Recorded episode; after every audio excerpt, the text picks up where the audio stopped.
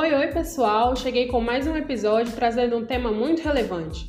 No último dia 20 de novembro foi celebrado o Dia Nacional da Consciência Negra. Então, nós vamos bater um papo para que você saiba mais sobre o porquê temos essa data e a sua origem, e também falaremos sobre os deveres da sociedade no enfrentamento ao racismo no Brasil. Eu sou a Gabriela Santos e esse é o segundo episódio da segunda temporada do Fala Isso Esse Ju.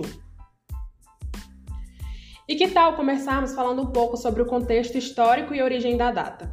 O dia 20 de novembro faz referência ao assassinato de Zumbi dos Palmares, que foi uma liderança quilombola perseguida pelas autoridades portuguesas no final do século 17, sendo uma força que se transformou em símbolo de luta dos negros no Brasil. A escolha da data se deu na década de 70, quando o movimento negro unificado contra a discriminação racial se reuniu em um congresso na cidade de São Paulo, e também como uma alternativa ao dia 13 de maio de 1888, em referência à abolição da escravatura. No entanto, a data só foi estabelecida estabelecida em janeiro de 2003 por um projeto de lei que instituiu o Dia Nacional da Consciência Negra no calendário escolar, com o ensino da cultura afro-brasileira no currículo das escolas e em todo o país, sendo um dia de luta e de enfrentamento ao racismo e à exclusão social recorrentes em vários âmbitos da sociedade. E você sabia que entre as pessoas lembradas na data está também a figura de Carolina Maria de Jesus? Ela foi uma mulher negra, catadora de materiais recicláveis e moradora da favela do Canindé, na cidade de São Paulo, e com cadernos, canetas, folhas de papel encontradas no lixo, Carolina foi escrevendo sua própria história, semelhante à de muitas outras pessoas negras no Brasil.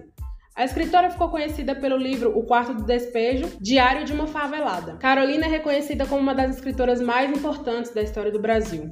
É nesse ritmo de mistura das memórias, da conexão com a ancestralidade e da luta por um mundo sem racismo que o 20 de novembro é construído em meio à diversidade de pessoas e movimentos. Conversar sobre o racismo no almoço de domingo em família, em um rolê com os nossos amigos ou mesmo em uma viagem talvez seja algo delicado de ser abordado. Há quem diga que somos todos iguais, que o racismo é coisa do passado e que os tempos são outros. A verdade é que, infelizmente, milhões de pessoas ainda sofrem por causa da sua cor de pele, estilo de cabelo e marcas de identidade.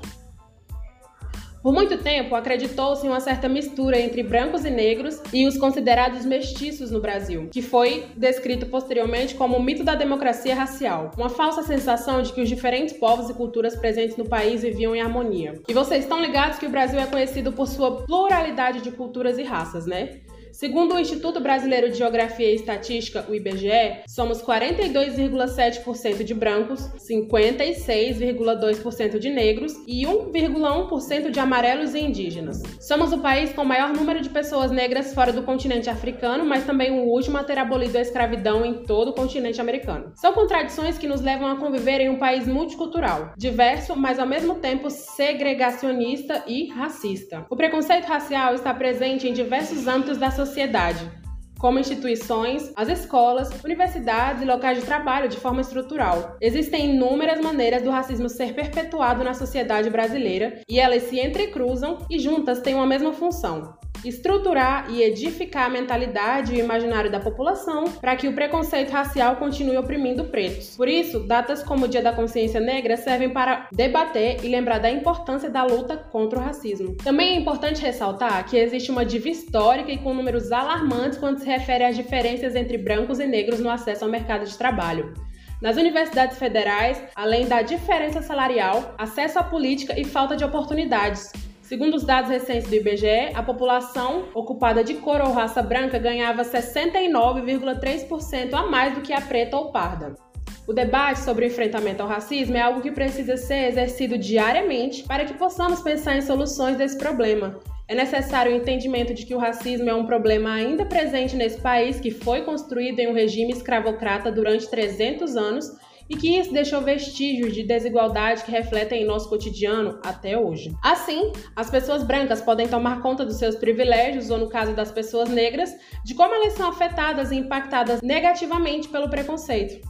A partir dessa consciência é que juntos devemos construir uma sociedade baseada na harmonia social e na inclusão racial em diferentes espaços. É importante também ressaltar que os movimentos negros tornaram possíveis ao longo dos anos Algumas conquistas importantes, como a Lei número 12.288, de 20 de julho do ano de 2010, que institui o Estatuto da Igualdade, destinado a garantir à população negra a efetivação da igualdade de oportunidades, a defesa de direitos étnicos individuais, coletivos e difusos e o combate à discriminação e às demais formas de intolerância étnica. A Lei número 7716, de 5 de janeiro de 1989, que criminaliza o preconceito racial e de cor. A Lei número 12711, de 20 de agosto de 2012, que determina cotas raciais para o ingresso de estudantes negros nas universidades e instituições federais. Tem também a Lei número 9394, do dia 9 de janeiro de 2003, que tornou obrigatório o ensino de história e cultura afro-brasileira nas escolas. Uma ferramenta que também foi importante para que uma ferramenta que também foi importante para que a equidade entre negros e brancos se tornasse algo efetivo foi o Sistema Nacional de Promoção da Igualdade Racial, que fomenta o fortalecimento de políticas públicas para a superação das desigualdades raciais do Brasil ele tem a adesão de 22 estados, incluindo Tocantins. Mas também é preciso mais do que somente a atuação do Estado para que a discriminação racial seja combatida dentro da sociedade. A conscientização e conhecimento sobre como o racismo estrutural prejudica pessoas negras no Brasil é um dever da sociedade civil como um todo. As escolas, ambientes de trabalho e faculdades são lugares onde é preciso haver o diálogo sobre os impactos do racismo.